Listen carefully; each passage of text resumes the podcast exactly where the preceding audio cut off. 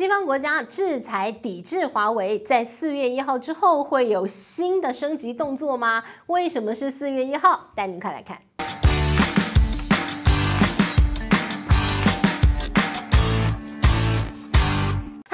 我是志玉，好久没跟大家聊华为了。今天跟大家来聊聊华为有哪些最新的进展。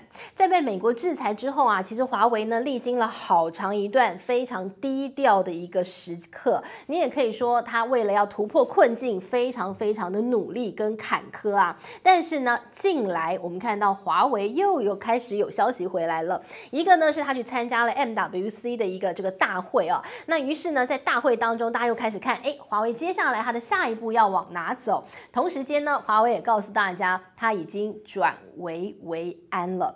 但是呢，西方国家的制裁没有停下来。最新的消息是，德国它也要加入美国制裁的行列了。过去的德国其实一直没有真正的。听美国的话，完全的禁用华为，甚至呢，在最近最近有一份针对了华为内部的五 G 网络的一份调查，他去调查普及率，调查这些电信公司他用的是哪一家的设备，结果一调查不得了，赫然发现，嘿，美国不是叫你这么小弟们通通禁用华为吗？居然在德国啊，它的五 G 网络有六成都是华为架设的，当然就是各大电信公司还是都跟华为合作，于是啊，这一个调查。查呢，就让德国政府哎呀警钟响起。为什么？因为最近啊，德国可以说是一朝被蛇咬，他十年要怕死了。被哪只蛇咬？被俄国咬。好，那德国呢？我们来看到，他就讲了，他说，哎，他要重新的全面清查这些旗下的电信公司，他们用的网络设备是哪来自何方？所以呢，他们现在很可能在今年的秋天，他们就要完全禁用来自华为跟中兴的一些相关的五 G 通讯设备。好，他们的理由是这样的，他说呢，你就想想俄乌大战，想想俄罗斯，俄罗斯呢本来呢是德国最重要的天然气的供应国，那你就完全的相信他，你就依赖他，结果呢，你看最后反倒被俄罗斯拿着这个天然气当成了武器了，呃，德国可以说吃足了苦头，所以呢，他说。天然气我还可以忍痛，我就贵一点跟美国买。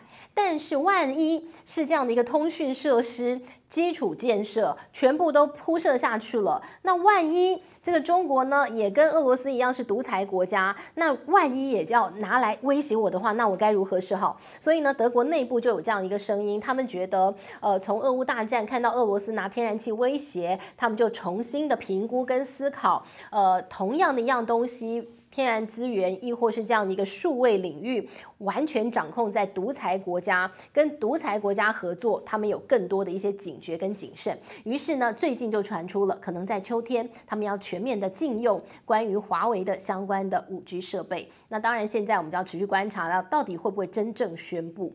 好，那提到了德国之外呢，你说，哎呀，德国也要加入这个制裁禁用的行列，那华为还好吗？我们来看看华为最近好不好？哎。好像挺不错的哎，我们来看 MWC 哦，MWC 呢，我们看到这世界通讯大会，当然过去的华为哦，这个意气风发的时候，在 MWC 你可以看到，它租下了最多的摊位，它的这个摊位的一个展示呢，所有的新商品、新技术，哇，看得你眼花缭乱，觉得哇，这个好棒，那个好屌之类之类。但是呢，因为它被制裁之后，它就低调了好长一段时间，也没再参展嘛。但今年它卷土重来。MWC 当中，他又拿到了最大的摊位，而且呢是最贵最棒的那个。也就是说，你从 MWC 大会大门口一进去，第一个摊位看到就是华为。好了，那华为要展示什么？他没有展示什么新商品，因为手机反正就不能卖了嘛。但是他展示了很多的新技术，特别呢是在 5G 领域的部分哦。那特别我们就来看看他展示什么新技术呢？他展示了更上一层楼的。五点五 G 的新技术，好，那这样的一个新技术呢，其实呃，这个华为告诉大家，它在很多地方做了改进精进之后呢，五点五 G 呢，它可以创造出的网络效能比五 G 还要更增加十倍，哇，真的非常厉害。同时间呢，它也告诉大家，虽然被这么多国家用禁用、用制裁、用抵制。但是呢，它的五 G 的商用依旧呢是非常顺利在推进啊。那可能呃不要有抵制，可能推进得更好，但现在也不差。那他给大家一些比例，他说呃五 G 目前呢发展的速度啊比四 G 快很多，五 G 发展了三年，比当初的四 G 发展了五年还要发展来得更好更好哦。那同时间他也提供了呃一些这个到底有哪些国家还在跟他合作哦，他就特别提到了像德国之前还在合作嘛，那讲到了这个呃瑞士，讲到了荷兰、芬兰、南韩、沙特，呃，华为说总共十三个国家旗下都有非常多的一些电信大客户，那商转起来的五 G 呢，诶，都给客户有非常好的一些体验。同时间他也说，最近又再多签了三千多份的工业五 G 的合约，所以呢，他就说目前看起来五 G 的一个网络建设啊，在华为它主要的业务当中还是持续在进行的。好，那现在就看到了，诶，那似乎在五 G 的部分还在努力啊，那我们就来盘点一下过去的华为在哪些市场，呃，现在看起来是吃瘪的状况。其中要讲一个是英国，呃，其实英国过去的华为在英国可以说史上非常多的力哦，呃，你去英国看，有非常多英国他们喜欢看。足球赛啊，然后呢，你就看到那个赞助全部都是华为哦。过去是这样，呃，在英国的市场可以说非常非常努力啊，呃，当然也有很多很好的回报。但是呢，美国一声令下，英国马上跟进，全面禁用。好，禁用了之后呢，现在的英国真的慢慢的。这个华为的一个角色正在淡化当中。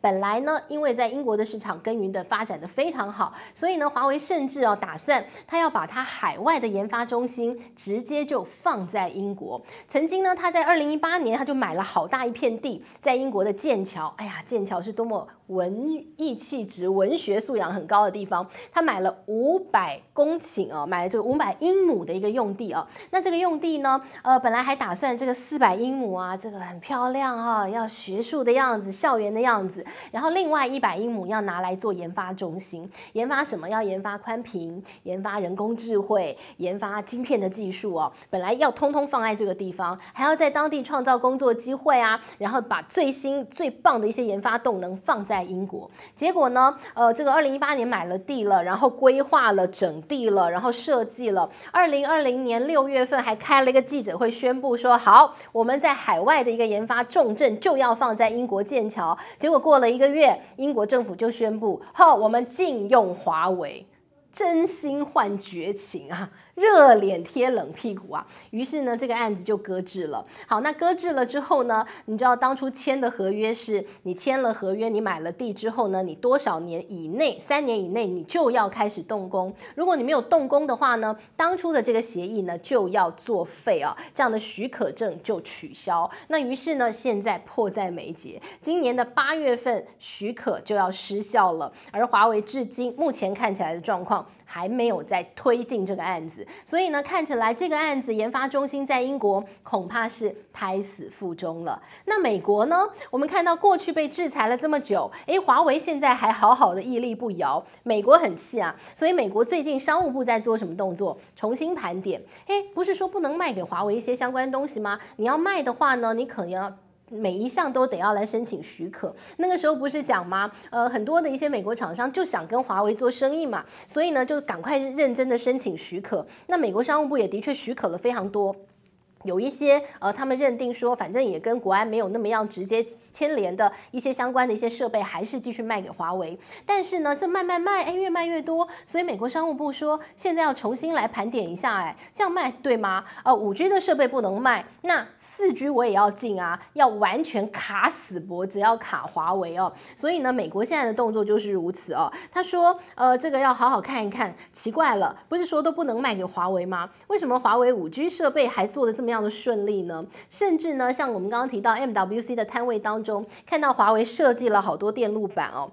电路板上一定有晶片，但是呢，华为为了保护它的供应商，把晶片全部都盖起来，不让你看，不让你看，不让你看是谁卖给我啊？那同时呢，保护供应商之余，也要保护一下商业机密。但是呢，美国就是你不给我看，我就越想看，我就想看看你到底跟谁买。所以呢，现在啊，这个美国正在酝酿哦，还可能完全以后所有东西都不卖给华为了。那现在我们就要来看最后美国商务部的决定如何哦。好，不过呢，我们就回头来看华为。到底在怎么样走出这样的一个困境哦。呃，从被制裁，然后呢，看到接下来华为做了一连串的动作止血，然后马上的转弯，呃，可以说被迫转型。本来呢，这个华为它的营收的一个占比哦，可以说是在这个消费性电子还有其他的像通讯设备几乎是五比五，但瞬间手机的部分完全没办法卖之后啊，呃。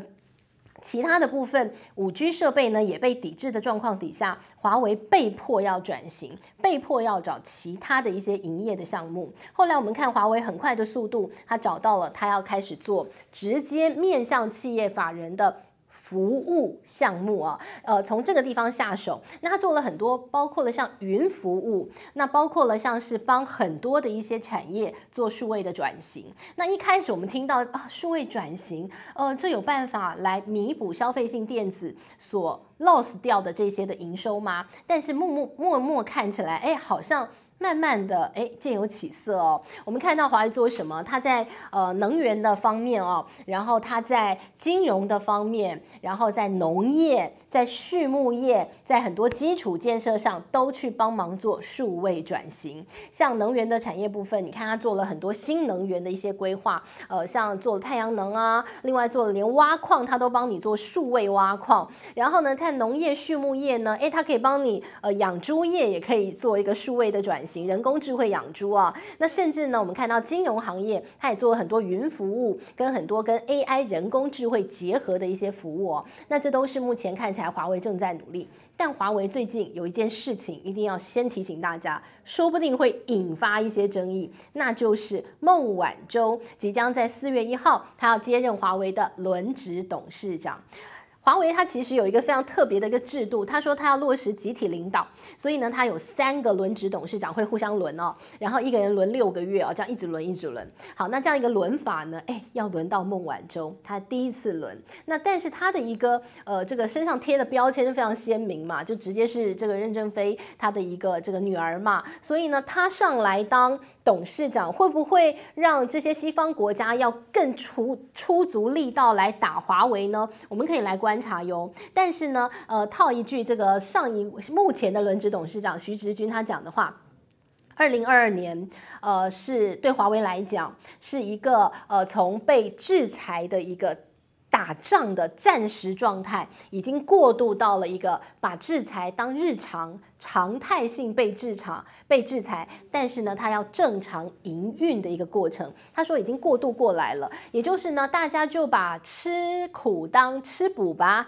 把被制裁当日常吧。我们就要在这样子被制裁的底下，我们还是要认真的运营下去，我们还是要活下去嘛。他说大家已经过渡过来了，所以呢，他说二零二二年对华为来讲已经是转危为安了。那进入到了二零二三年，当然呢，就要在现有的一个基础上，希望可以更加发光发热。现有的基础其实还有一个专利呢，专利对于华为来讲也是很重要的武器啊，握在手上。关于五 G 专利非常多，手机专利也非常多。呃，所以呢，这任正非特别要在一场会议当中就讲了，专利费绝对不能收得太低，因为专利呢是大家智慧的结晶。那这当然也是华为很重要的一个收入来源。特别二零二一年有一个数据哦，就是呢这个华为授权出去有拿钱的这些专利七千。多项世界第一，那同时间呢，你也看到了这个，包括三星、OPPO 都跟华为签下了这个专利的一个交叉许可、交叉的一个认证这样的一个协议啊，可以互相使用对方的一些专利啊，那这也是一笔收入啊，所以呢，对华为来讲，专利也非常非常重要。但是我们就来讲下一个华为，好像已经出现了，它叫做振华重工。最近在美国的媒体啊，哇，大肆被报道，那叫做特洛伊木马屠城。他说这叫下一个华为，一定要制裁它，不能放过它，叫振华重工。振华重工做什么的？它是做港口的起重机，那个机械手臂吊货柜的。然后呢，他说，哎呀。这个东西不行啊，因为振华重工呢，其实它的市占率非常高，在美国八成的一个港口起重机都是它的，然后呢，它全世界七成全部都他家的，你看很厉害哦，这个可以说寡占了哦。那然后呢，这个机器手臂怎么回事啊？这也能够叫木马屠城，这也叫做有间谍设备在里头，不就是一个？吊重物的一个起重机吗？因为人家也在数位化，振华重工跟微软共同合作了一个人工智慧哦，就是呢，它在吊起重机吊货柜的同时，它可以输入这个货柜的一个这个呃这个出发地，然后呢，它的一个最终抵达地里头是一些什么样的项目，然后直接做统计嘛。然后如果我们以商业的思维想，哎呀，很棒啊，人工科技啊，人工智慧啊，啊，不就是应该所有事情都应该要这个科技化、智慧化吗？哎，结果搞半天，现在被质疑说你这个东西间谍设备，因为你就会掌握我的美军从这个港口出了什么样的货物到哪个地方去，从哪个地方我又买了什么样的军事设备回到了美国来，哎，我就同全部被你看光光哎，所以他们说这个振华重工。很可能就是下一个华为要被抵制、要被制裁，但是振华重工就觉得无辜，我无辜，我的人工智慧是微软帮我开发的，你现在要说我这也叫做呃这个间谍设备啊，他们就觉得哎，是不是有一点好像想太多了哈？但是呢，我们看到在美国目前啊，所有事情都要放到国安领域来考虑的状况底下啊。类似振华重工这样的一个状况，应该以后会常常发生。以后可能你家的扫地机器人，它会在你家跑来跑去。诶，扫地机器人上面，诶，是不是要感应？诶，是不是要有晶片？诶，他说你这个间谍设备。很可能你家的音箱，诶，可能间谍设备。你家的冰箱，诶，间谍设备。你家的扫把，诶。间谍设备，你家桌子、椅子、马桶全部都间谍设备。所有的事情你要被放到国安的领域当中来考虑的时候，呃，什么都有可能。你要怎么样被质疑，诶，也都说得过去。但是呢，振华重工到底是不是所谓的一个有这个监视设备啊，有这个要刺探、窥探军事机密的一个意图在里面？那我们就可能要让更多的证据来说话了哦。但是目前为止呢，它已经被美国拿出来质疑，说它就是下一个华为。好，这是今天帮大家准备内容，看看华为目前的最新状况喽。希望你喜欢，我们下回见，拜拜。